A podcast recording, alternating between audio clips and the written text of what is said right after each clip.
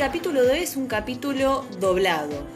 Porque vamos a hablar de doblaje. Vamos a tener un invitado súper especial, Hernán Palma, es locutor, es actor de doblaje. Claro, yo no había entendido. Yo cuando vos dijiste doblado, digo, bueno, capaz que yo me tengo que doblar o algo así como loco, no sé. Bueno, igual a vos vemos que tenés una contorsión muy interesante, como sabés elongar. Contorsionate todo. Supongo que es muy útil esa habilidad, no sé, eso como Elastic Boy. Una onda así. Eh, más o menos. ¡Esa! ¿Cómo va? ¡Vamos! ¡Hola, Fiamma! ¿Cómo, ¿Cómo va? andás? Excelente. Mandale un beso grande a Dan ahí, muy buena onda. Gracias. Ahí, ahí Dan está recibiendo tu, tu beso virtual en este mismo instante. Estamos muy contentos de tenerte aquí.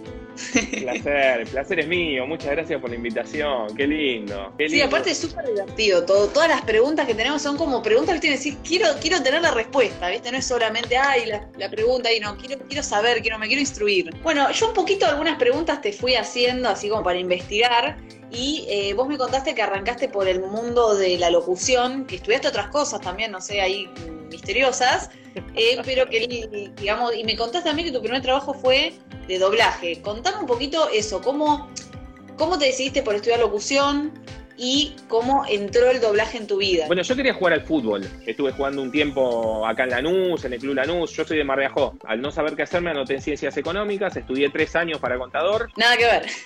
Nada que ver. Aparte, un desastre. Igual, me fue muy bien porque metí más de 15 materias. Me acuerdo, estaba estudiando con un grupo de, con un grupo de, de amigas y una de las chicas me, me dijo, vamos a charlar afuera. Me sentó en un canterito y me dijo, eh, andate, deja la carrera, vos no podés estudiar eso porque... Hizo porque tipo no una, era- intervención, una intervención, ¿no? Ay. Digo, tengo que hablar de algo. Y bueno, así que dejé, me anoté un año en arquitectura eh, para ver qué onda, tampoco me gustó. Eh, me anoté en Jardín de Infantes un tiempito también para ser maestro. Y bueno, y de ahí empecé a laburar en la municipalidad pintando cordones, eh, los cordones de la calle Mar de Ajó, y estaba muy triste y ahí con un amigo nos ofrecen, ahí mismo, en ese laburo nos ofrecen ir con urnas de cartón eh, grandes por, los- por las escuelas, por la escuela de Mar de Ajó, de San Bernardo, la primaria y la secundaria, en bicicleta, levantando saluditos para que en el programa de la noche de Radio de la Costa Mar de Ajó los lean. Eh, Imagínate que eran los 90, no había celular, no había redes sociales, no había internet, nada. Era la vieja usanza, ¿viste? Entonces, Sí, sí. y ese fue mi primer acercamiento a la radio. Yo atendía los teléfonos, pero no llamaba a nadie tampoco. Entonces estaba medio ahí en el programa, mirando. Y bueno, y a partir de ahí me empezó a gustar la radio. Al año siguiente me ofrecen un programa con dos amigos más, eh, los sábados y domingos. Ahí ya empecé a conducir. En el verano me ofrecen la trasnoche. Y bueno, y a partir de ahí me anoté, me anoté en locución. Lo que pasa que vos pensás que en Mar no había en esa época, no había una foniatra especialista en voz tampoco, en la voz. Entonces era todo muy, muy improvisado, ¿viste? No había un locutor recibido como para yo ir, preguntarle cosas o que me ayude, nada.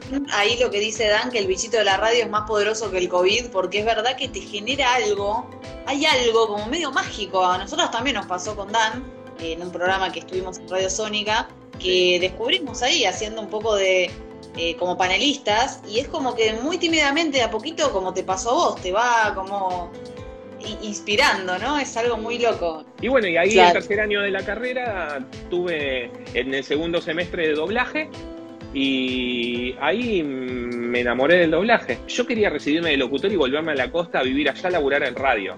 Y cuando Claro. me di cuenta del doblaje, descubrí el doblaje, me cambió todo, las pe- los planes, todo.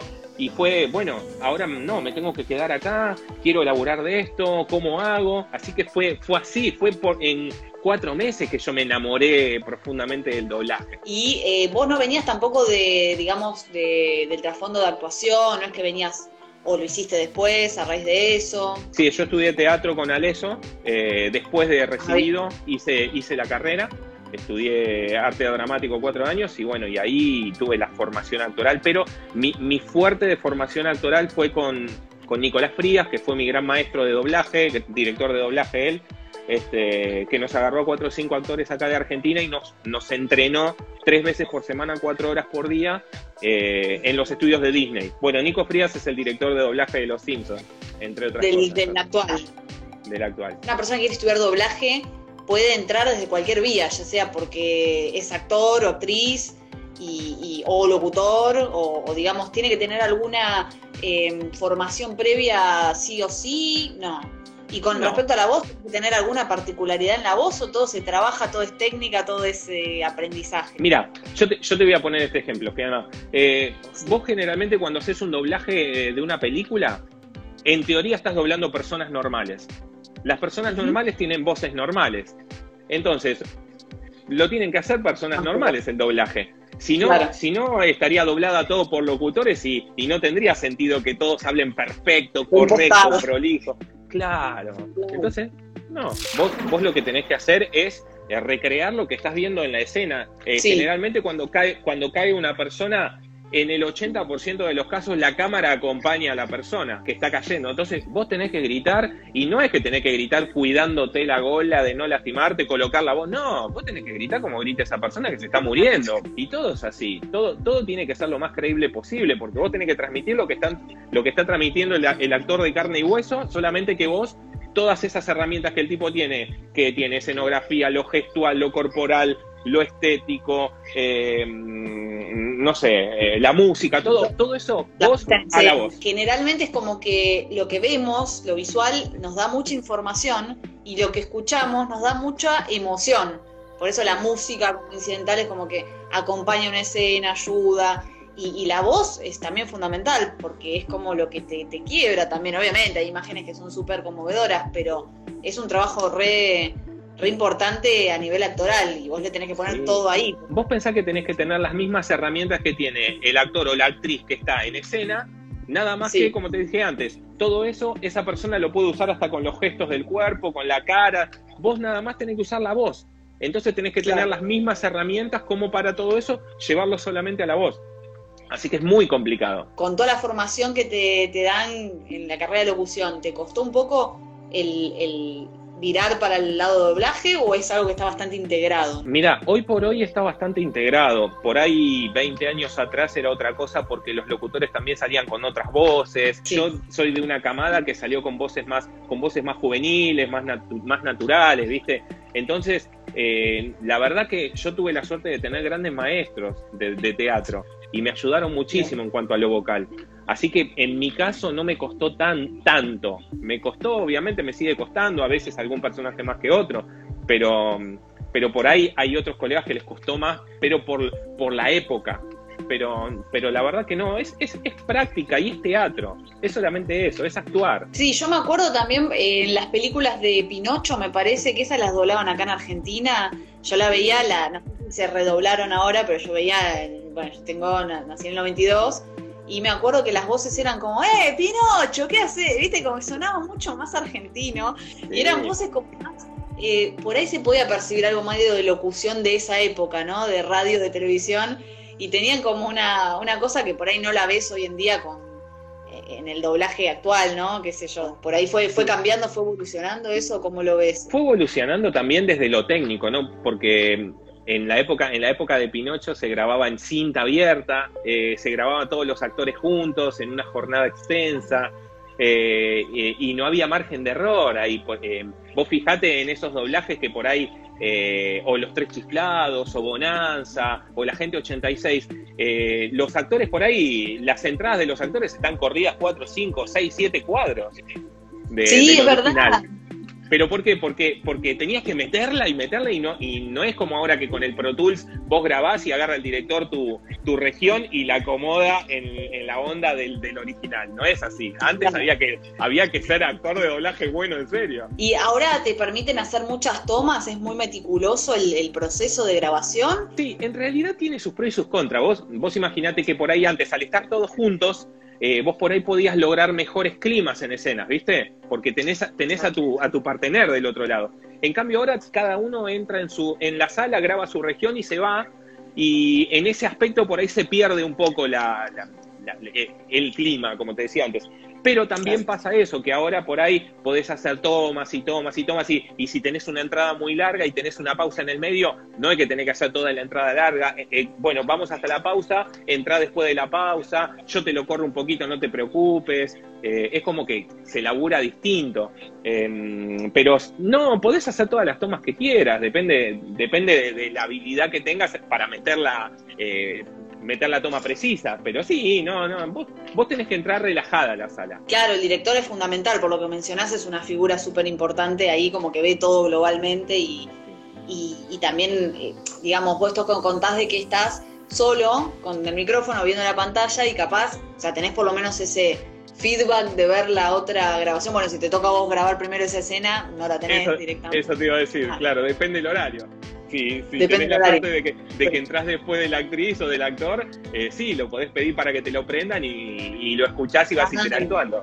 Este, pero generalmente, generalmente eh, se graba con el original de fondo. Vos imaginate que tenés un montón de información ahí en escena, no solamente tenés la, la, voz, vos tenés eh, esta parte que es la más expresiva que tiene el ser humano, estas franjas, ojos, cejas, eh, después, los planos, las distancias que tenés con otro, con otro personaje, no es lo mismo que vos estés hablando con alguien que está acá al lado tuyo en la mesa, que con alguien que está a 4 metros, que con alguien que esté a 6 metros y con alguien que esté a 10 metros. Entonces todo eso te va, te va dando un montón de herramientas a la hora de la expresión. Hay un ejercicio que está muy bueno que, nos daban en, el entrenamiento, que era un ejercicio de una mesa en un bar. Vos estabas, ponele, yo estoy con vos charlando, tomando algo en un bar y de repente viene un mozo. Entonces yo te digo, che, Fiamma, bueno, como te estaba diciendo, sí, ¿qué tal? Eh, no, en un ratito te pido. Eh, bueno, como te estaba diciendo, y ahí vos ya cambiaste de dos volúmenes y de dos planos distintos, ¿viste?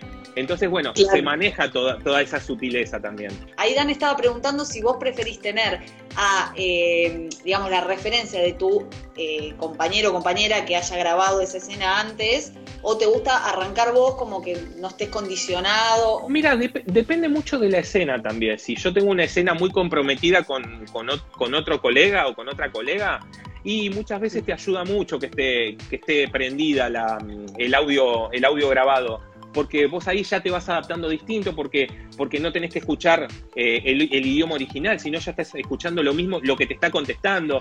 Entonces eso te da más reacción eh, y más emociones.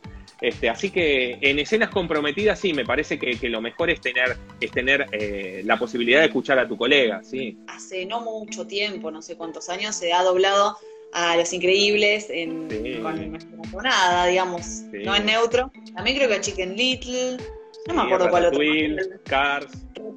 Ratatouille y Cars no me acordaba. La que seguro vi fue la de Los Increíbles y me parecía muy loco porque realmente tuvo muy poca llegada con nuestro público. ¿Por qué pensás que pasan esas cosas? Porque no estamos acostumbrados, me parece, al, doblaje argentino en dibujitos. Me parece que todos crecimos con, el, con el doblaje neutro en los dibujitos. Entonces ya cuando escuchás algo, que no quiere decir que, no esté bueno porque a mí me parecía que estaba hermoso el doblaje, lo que pasa que es una cuestión de costumbre.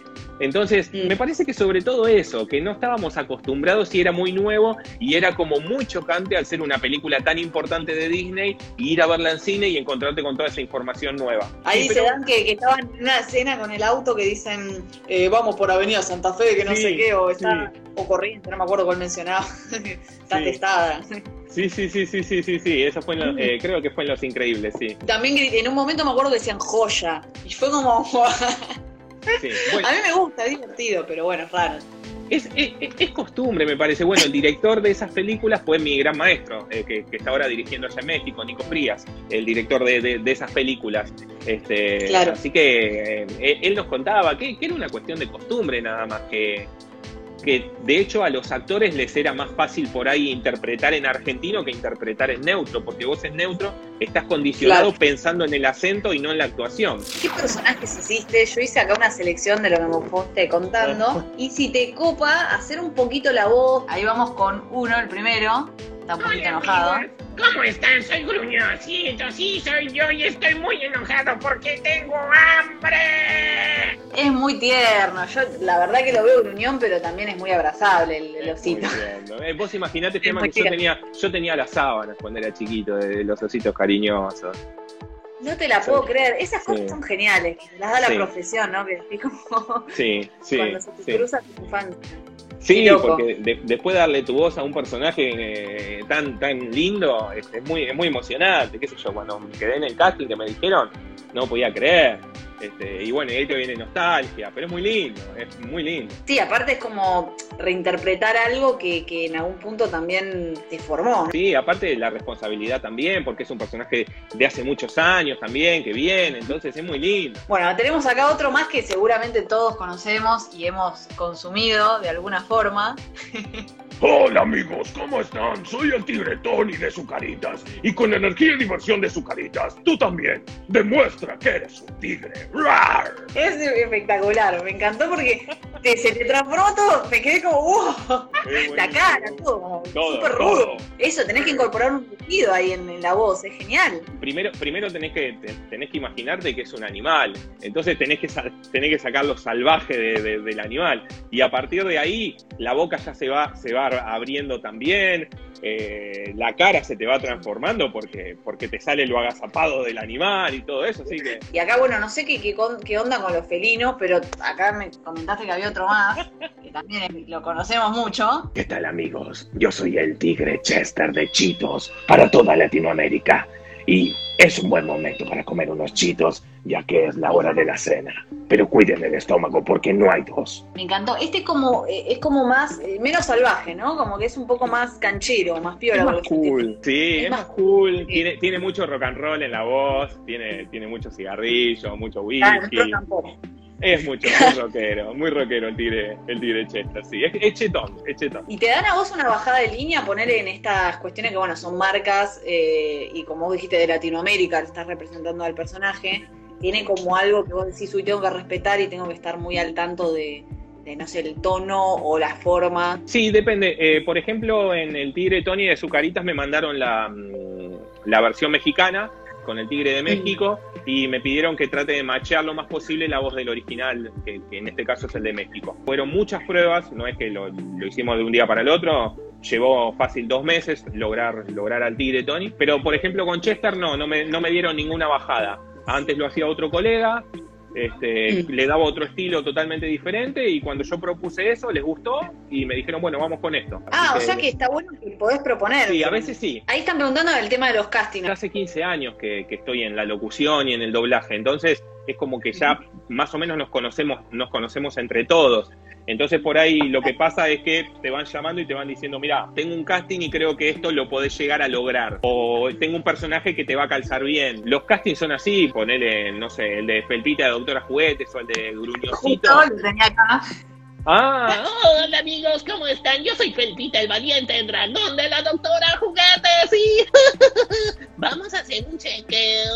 Hago un chequeo, hago un chequeo. Yo, yo me, me- me pongo como, como una niña cuando veo así como cambiar rápido.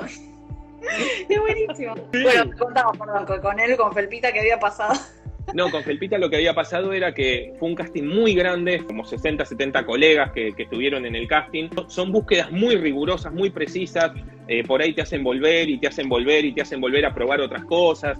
Entonces, eh, creo que no hay una manera de cómo es un casting o cómo, te, cómo salen los castings. Es mucho laburo de investigación, de, de autoinvestigación, ¿viste? De conocer tu voz, conocer, bueno, eh, tu rango también, qué te cuesta, encontrar una voz nueva que te, que te pueda llegar a funcionar para algún personaje. Bueno, a todo eso, ¿cómo funcionaría este timbre de voz si yo le pongo alegría, le pongo tristeza, le pongo enojo, le pongo grito, le pongo llanto, le pongo risa? Y la vas probando con diferentes cosas. Con respecto también a eh, actuar de personajes del sexo femenino, eso, ¿es más difícil en algún punto? ¿Te ¿Tiene como algún desafío? Porque, por ejemplo, acá tenemos uno que me mencionaste. Ay, la amo. Tina Belcher de Bob's Burgers, sí. Hola amigos, ¿cómo están? Aquí los saluda Tina Belcher de Bob's Burgers. Y no me roben a Jimmy Jr. No, no, no, no. Ah. Es totalmente diferente, si yo la comparo con el, con el tigre Tony, ponele. Tina, Tina es una locura, es una locura porque eh, yo la dejé de hacer, creo que Bob's Burgers debe ir por la temporada 7, yo la dejé de hacer Mm. en la temporada 5 y pasaron como 4 o 5 años de que la dejé de hacer y me siguen escribiendo de todos lados, este, enamorados de Tina. Y para mí fue uno de los momentos más lindos, darle mi voz a una nena de 13 años que se estaba descubriendo en, to- en todos los sentidos, este, muy personaje, muy, muy oscura también, pero, fue una de las experiencias más lindas para mí. El doblar a Tina fue una de las experiencias más lindas. Y ahora, siguiendo con el, en el género femenino, ¿no? Que acá es un Sí. personaje que con Dan estábamos, vamos, porque ya el nombre ya es genial y se llama Almejandra. Hola Dan, hola Almejandro. No, hola Dan. Hola Fiamma, ¿cómo están? Ay, tengo crisis de identidad. Soy Almejandra de los pecesuelos. y recuerden, los peces son amigos, no comida, como decía mi amigo Bruce de Buscando a Nemo. El amor nunca muere. Adiós. Buenísimo, aparte fue personalizado. Genial porque aparte tiene como un tono agudito, como chillón. Lo que me pasó con Almejandra es que me, me lastimaba muchísimo la garganta cuando la estaba doblando después de mucho tiempo. Por ahí con Almejandra pasaba que teníamos que hacer tres o cuatro capítulos en, un- en una jornada y hacíamos un capítulo y teníamos que parar con el director porque yo sentía que me sangraba la garganta. De, de- de- Suena doloroso. pero después llega un momento en donde, la garganta se cayó ahí y a partir de ahí ya no duele más. Pero bueno, llevó su, su tiempito de dolor, de que me quemaba la garganta y no podía seguir hablando durante todo el día después. Así que costó, costó, pero me encanta. Bueno, y yo hay un personaje que, bueno, hay una serie que, viste que estábamos hablando de esto de la infancia y cosas que a uno le marcan. Y bueno, yo veía mucho la serie Full House, que Sí. eh, me encantaba, estaba enamorada del tío Jesse, para que sepas. Yo tenía la misma edad que las nenas, pero estaba enamorada del tío Jesse, una locura. Sí. Y eh, hace poco salió en Netflix, porque vos trabajás mucho con Netflix, para, va, para series de Netflix, y eh, salió Fuller House, que es la versión de la nena crecida, ahora cumplen el mismo rol que los padres, bueno, todo. Sí. Y vos le doblaste a Steve, que es un personaje que está muy presente en esa serie. Sí. Hola Fiamma, ¿cómo estás? Aquí te saluda Steve Hale de Fuller House. Ahora soy un poco más maduro, pero soy un poco más inteligente también. Así que de mi parte te mando un beso muy grande y que seas muy feliz. Adiós. Acá, digamos, eh, como vos comentaste, hablas como una persona normal, pero también vos le agregás un estilo diferente para que no suene igual que Hernán. Lo, lo que tiene Steve es que él se hace el galán, pero es muy, es muy pavo. Entonces trata, Este, trata, de sí. cancherear, claro, trata de cancherearlo, pero, pero en realidad es un tonto, es muy tonto. Claro, medio gilazo, pero eh, en algún punto era como el, el popular de la prepa en su momento, por lo menos. Sí, sí. Todos esos elementos, ponele de guion que te describen al personaje, ¿vos los tenés previamente, los estudiás? Depende. En la mayoría de los personajes de doblaje no te, no te dan las características de, de los personajes. Vos los vas descubriendo y vas creciendo con el personaje a lo largo de los capítulos, si es una serie. Si es una película, por ahí se hace un poco más difícil porque tenés que crecer en poco tiempo. Pero, por ejemplo, si vos haces personajes de voces originales, es el Pollito Pío, el Loro Pepe, la Granja de Zenón, eh, las canciones del show, por ahí vos ahí tenés más información porque te dicen, bueno, mira, el personaje es así, así, tiene esto, le pasa esto. En el doblaje no, no te dicen nada. Por ahí en el casting te tiran dos o tres tips de, de- de cómo es, pero cómo es en los primeros capítulos. Vos no sabés para dónde va a ir después el personaje. Y digamos esto de hablar en neutro, ¿no? Eh, por ejemplo, a- a- voy a buscar otro personaje. Sí, Lalo Salamanca. ¿A dónde está la mercancía? Les dije que quiero ya la mercancía en mi casa. Si no, morirán todos. Así que ya saben, los que están del otro lado escuchando, traigan ya mi mercancía. Firma su amigo, Lalo Salamanca. Adiós. Y esto de hablar en neutro, ¿te costó? Y a mí me, a mí me costó mucho. Yo, yo creo mucho en los procesos de aprendizaje de cada persona. ¿Viste? Hay, hay gente que por ahí tiene más facilidad y le agarró, le agarró la mano enseguida. A mí realmente me costó muchísimo. ¿Qué desafíos tuviste con el neutro, digamos? No, lo que me pasaba al principio, que es un clásico, es eh, el que vos estás pensando en los tonos y no estás pensando en las intenciones. Entonces te preocupas más de cómo lo estás diciendo y no Mm. en qué estás diciendo. ¿Qué estás diciendo? Entonces, eh, Claro, eso es un clásico que, que le pasa. Claro, eso es un clásico que le pasa a todo el mundo cuando empieza, cuando empieza en el doblaje. Hasta que uno se va dando cuenta de por dónde va y cada uno tiene su neutro también, ¿no? Me parece que eso es importante también. No es que mi neutro es igual al de otro colega o al de otro. Creo que cada uno tiene Pues su manera de decir. Claro. Es como el argentino, cada uno tiene su manera de decir también. ¿Y hay algún personaje que te gustaría interpretar que no hayas podido interpretar todavía? Sí, obvio. A Marty McFly de Volver al Futuro. A mí me encanta, la trilogía me Sí. encanta, me encanta, no me canso de verla, eh, pero Sí. ¿por qué? Porque querés decir eres gallina o algo así. No, ¿A no, yo siempre, yo siempre juego con ¡Está vivo! ¡Está vivo! ¡El Doc está vivo! ¡En el lejano oeste! ¡Pero está vivo! Salade, claro, es bueno, es bueno. Y, y, digamos, algún personaje animado y alguno que digas, eh, me encantaría hacer la voz. Yo soy muy, yo, yo nací en el 77, así que tengo personajes muy de aquella época, ¿viste? Pero sí, me, hubiese gustado, me hubiese gustado darle mi voz a alguno de los pitufos por ahí, de, de la vieja, de la vieja época de los pitufos. Por ahí me hubiese gustado darle mi voz, eh, no sé, a algún personaje de los supercampeones en su momento. También me hubiese encantado darle mi voz a algún personaje de, Robotech, este, pero bueno, era muy chiquito. ¿Algún personaje así como que digas, no sé, que sea un desafío, que vos digas, esto me costaría o me sacaría de mi zona de confort? Mira, yo lo que, lo que siempre digo es que yo voy abierto a aprender y a que, a que me lleven para donde quieran cuando, cuando entro a una sala. Ustedes, lo que ustedes quieran, yo voy y lo pruebo. Así que yo me siento muy, muy muy feliz cuando me sacan de la zona de comodidad, de la zona de confort. Reconozco que hay personajes que por ahí son muy difíciles y no sé si me calzarían.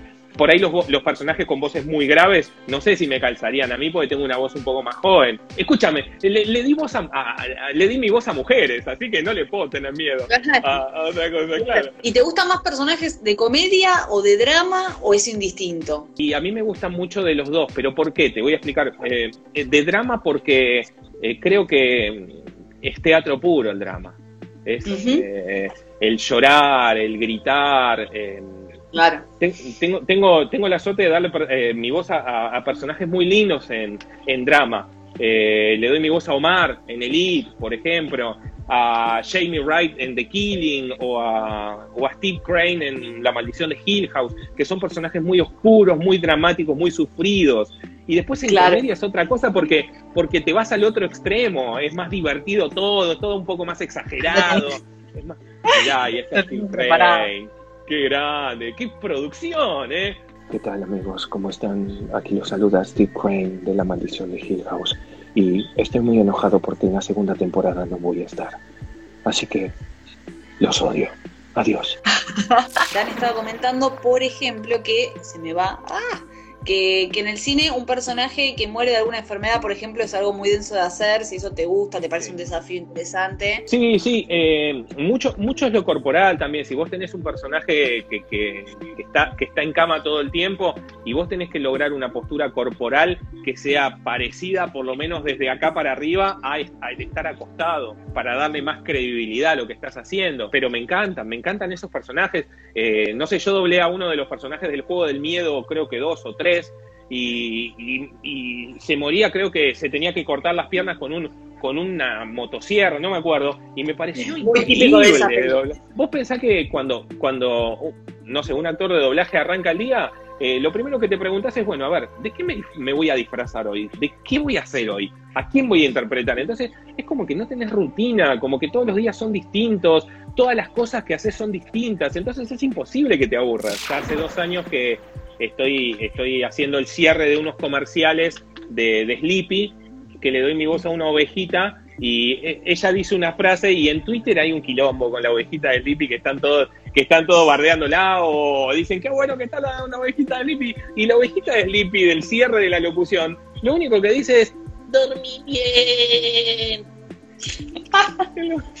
es lo único. Bueno ahí es una ahí hay una frase que, hace dos años que, está. Hay con el doblaje hay algo que es medio una grieta que divide al público, supongo, que es que generalmente con las series eh, live action así actuadas por, por actores reales o películas, eh, mucha gente prefiere ver en el idioma original la, la película o la serie porque quieren ver a, a, ese actor, por ejemplo, no sé, a Ben Stiller actuando también su voz, pero me parece a mí que con lo que es animación estamos como mucho más abiertos a escuchar directamente todo doblado. ¿Vos crees que es así? ¿Crees que está cambiando? Yo lo que digo es que cuando, cuando las personas eh, se dan cuenta de que el doblaje no es, no es una moda o no es una forma de ver una película, sino un servicio, creo que ahí se termina la discusión.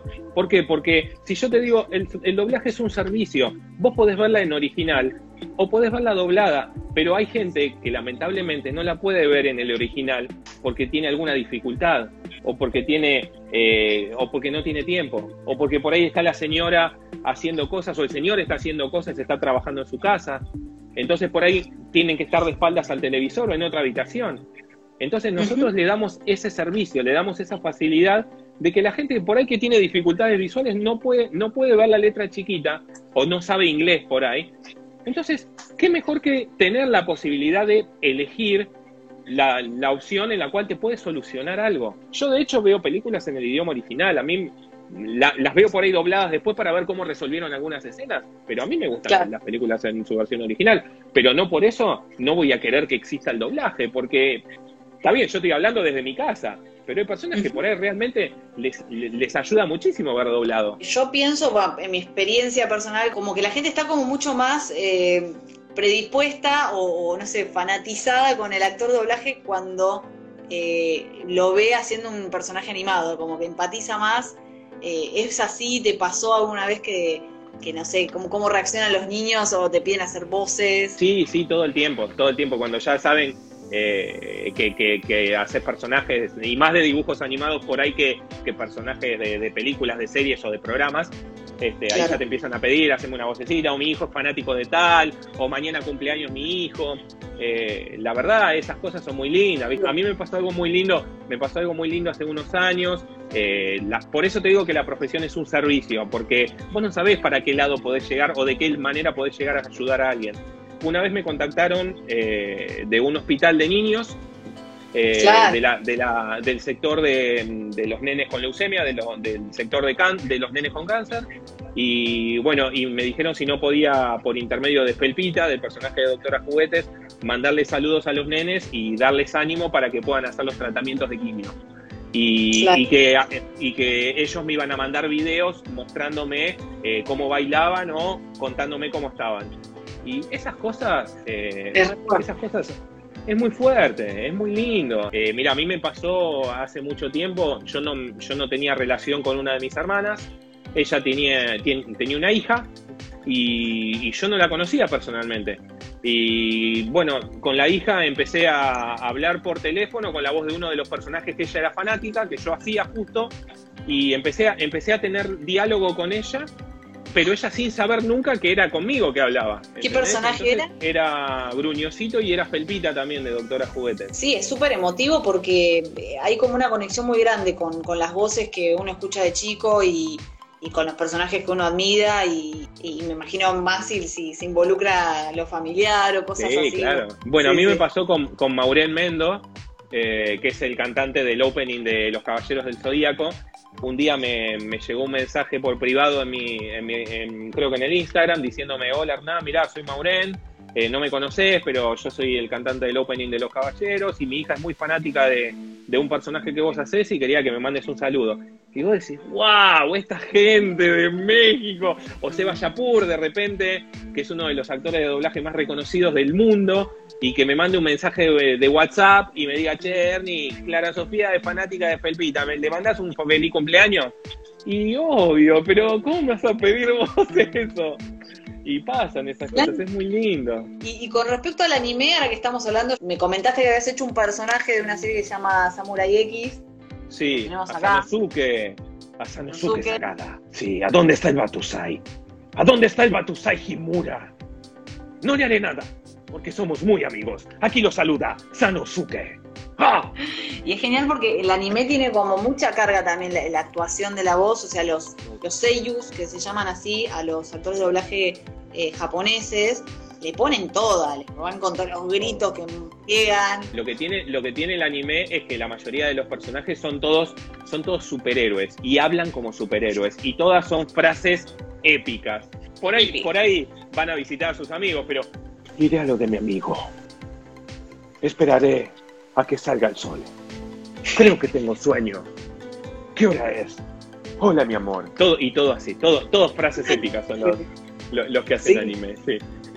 Tal cual, y depende también del género, si es una cosa medio como Dragon Ball, que es pelea, batallas, como todo mucho. Sí. Y mucho, hay que gritar mucho. ¿De anime te gusta algún personaje así épico? No sé si consumís. Y me hubiese gustado hacer a Seiya en Los Caballeros del Zodíaco, sí, me hubiese encantado. O me hubiese, me hubiese gustado mucho darle mi voz a Ash de Pokémon, este, o a Ranma eh, de, de Rama y Media. Me, me hubiese gustado darle mi voz a Rama, me parece un personaje muy divertido. Ah, es que acá están pidiendo si haces tu versión de Ash. Debo ser siempre el mejor, mejor que los demás. Yo soy Ash. Y él es Pikachu o ella es Pikachu. Nunca sabré el sexo de esta amiga o amigo. ¿Qué será? Bueno, no importa. Pokémon. Pikachu, yo te elijo. ¡Vamos! Ahí está, con toda la determinación. Nosotros acá, bueno, el programa es épico y bizarro, esa es la impronta que le ponemos. Y épico entendemos a cosas así muy épicas, muy increíbles, ¿no? Y lo bizarro, bueno, lo raro, lo freak, lo extraño, Sí. gracioso. Sí. ¿Tenés alguna anécdota épica? Me has comentado, por ejemplo, que se han contactado con vos gente grosa del ambiente, por ejemplo, eso podría ser algo épico. Y algo bizarro, algo, algún fail, algún blooper, algo que hayas vivido que decís, wow. Bueno, bueno, me pasó, me pasó una vez que estaba grabando una, una película, me parece, una serie, bueno, no me acuerdo qué, y no podía, no podía entender al personaje, no, no me quedaba, no me quedaba, no me salía la escena, y de repente entra el director a la sala y me dice, Ernie, andate, andate a tu casa. Y digo, pero ¿por qué? Andate, andate, andate, andate, porque no te quiero ver hoy. Andate, anda en el camino de vuelta a tu casa, en el colectivo, anda pensando si realmente querés hacer esto, querés hacer doblaje, y hoy a la noche me mandás un mensaje o me llamás, pero ahora andate. Y bueno, y así fue, me, me subí al 29 en ese momento y me volví para mi casa y bueno, al ratito me sonó, me sonó el celular con diciéndome el director si lo estaba pensando eh, y que lo piense y que a la noche lo, vuelva- lo llame, que no me olvide. Así que así fue, me, echa- me echaron de la sala porque no me, no me quedaba bien un personaje, sí. Igual eh, yo le agradezco hoy, eh, porque no, no, no, ¿cómo le voy a putear? No, no, yo le agradezco hoy porque, Ah, porque la verdad, él fue el que, él fue el que me hizo, el que me hizo dar cuenta de que realmente esto era lo que yo quería hacer, sí. Él era de, de, de pegarte esos cachetazos de date cuenta que estás haciendo algo lindo, date cuenta si te gusta, si te gusta, lo vas a seguir haciendo. Entonces, eh, qué sé yo, yo lo entendí por ese lado, yo, yo por ahí no sé cómo es el reto, pero yo a veces funciono un poco con a los sacudones, entonces este, a- conmigo le resultó, por ahí con, si lo hacía con otra persona, por ahí no, a mí me, me- me ayudó un montón eso, Eh, no, me, no me maltrató, me dijo, tómatela, andate a tu casa, porque de verdad no lo íbamos a sacar el personaje. Al otro día volví y la sacamos de taquito la película, pero en ese momento estaba... eh, estaba trabado, trabado, trabado, no, no funcionaba. Entonces, recién Claro, empezaba también, era otra época. Pero bueno, me pasó eso, muy bizarro. Pero Muy bueno. lo podremos considerar entonces un fail, un blooper, algo así, ponele. Y, y, sí. Sí, un poquito. ¿Te tocó a vos también de, digamos, de instruir a alguien o de estar como medio ahí de tutor en el, entre comillas, laboralmente? Sí, dirigí varias, varias cosas, dirigí muchas películas, dirigí muchos proyectos para, eh, para, teatro, para teatro, no, de voces originales también. Dirigí muchas películas para Brasil, doblaje portugués con chicos brasileros. Este, me- la verdad fue una hermosa experiencia. Eh, trato de estar en la sala con ellos también, como para ayudarlos, eh, dar- darle las herramientas que por ahí ellos necesitan también, eh, acompañarlos pero, pero yo siempre prefiero del otro lado de- del vidrio, ¿no? Yo prefiero del lado del Claro. micrófono, en realidad. Ahí están haciendo una pregunta que yo estoy también medio... Ah, se la quiero preguntar porque quiero saber qué pasa cuando estás resfriado. Hablas con el director y si hay tiempo, eh, te, da, te da otra citación y te banca. Te banca. Generalmente te bancan. Eh, por ahí tienen que entregar el proyecto el lunes y vos la verdad no das, no, no das más de la voz y por ahí te dicen, bueno, deja, hablo con el cliente y lo, lo mandamos el martes o el miércoles. Y hay veces que Mm. no, y cuando no, eh, bueno, vas y que suene como suene, o por ahí muchas veces también lo que hacen es buscar a un colega que tenga un timbre muy parecido y te reemplazan por un episodio. Sí, eh, ha pasado de alguna serie Oh. que recuerdo digo como, ¿qué pasó? Eh, pero pará, la voz de Skinner, la voz de Skinner es la, vo- la voz de Flanders en el otro capítulo, decís, eh. Ya que mencionamos a los Simpson, ¿qué pensás del caso Simpson? Porque estuvimos eh, en- entrevistando a Inti Tupac, que es eh, un youtuber que habla mucho de los Simpson, va, es de lo que más habla, y Sí. estuvimos analizando también este engagement que había con la gente cuando estaba el doblaje original, y que además de que cambió la calidad de los capítulos, bueno, que, que los guiones no son los mismos, y al personaje Homero lo idiotizaron mucho más, eh, que antes, eh, también sumó el factor de, de las voces, ¿no? Como que tiene mucho poder el, el plantel de doblaje que hay. Sí. Eh, ¿qué, ¿Qué opinas de eso, digamos, de ese caso? Vos- pensás que, los, que con los Simpsons pasó algo que no pasó nunca en la historia del cine latinoamericano, que fue que una película se pase en Latinoamérica sin la opción del idioma original, porque en todos los cines de Latinoamérica se pasó doblada, o sea, eso es histórico. A partir, no pasó nunca. A partir de eso, ¿cómo no vas a valorar el doblaje de esa serie? Sí, mirá lo que lograron los actores de doblaje. Lo que pasa es que el doblaje, el doblaje lamentablemente está muy mal, muy mal pago. Dan Castellaneta, que, que es el que le da la voz a Homero en Estados Unidos, él, él le da su voz y se debe llevar sus miles de, sus miles de dólares por, ca- por, por capítulo. Y por ahí a Humberto Vélez le pagaban eh, 30 dólares el capítulo. Como mucho, me parece muy injusto, porque aparte lo que lograron los actores latinos en instalar el idioma latino en una serie muy americana, Claro. es histórico. Entonces, me parece que no se lo valoraron a los actores. Ahí estaban preguntando si sentís que está valorado el, el trabajo del, del actor de doblaje. Bueno, por esto que estamos contando, no. No, en, en realidad depende. sí, el, el trabajo del actor de doblaje está muy valorado porque hay muchas convenciones y, y la verdad eh, el reconocimiento que tienen hoy más que, más que antes por ahí con el tema de las redes sociales, de la llegada, eh, me parece que, que es muy grande. Este, ahora, no están valorados por ahí desde el lado económico. Desde ese lado sí, no, no está valorado bien.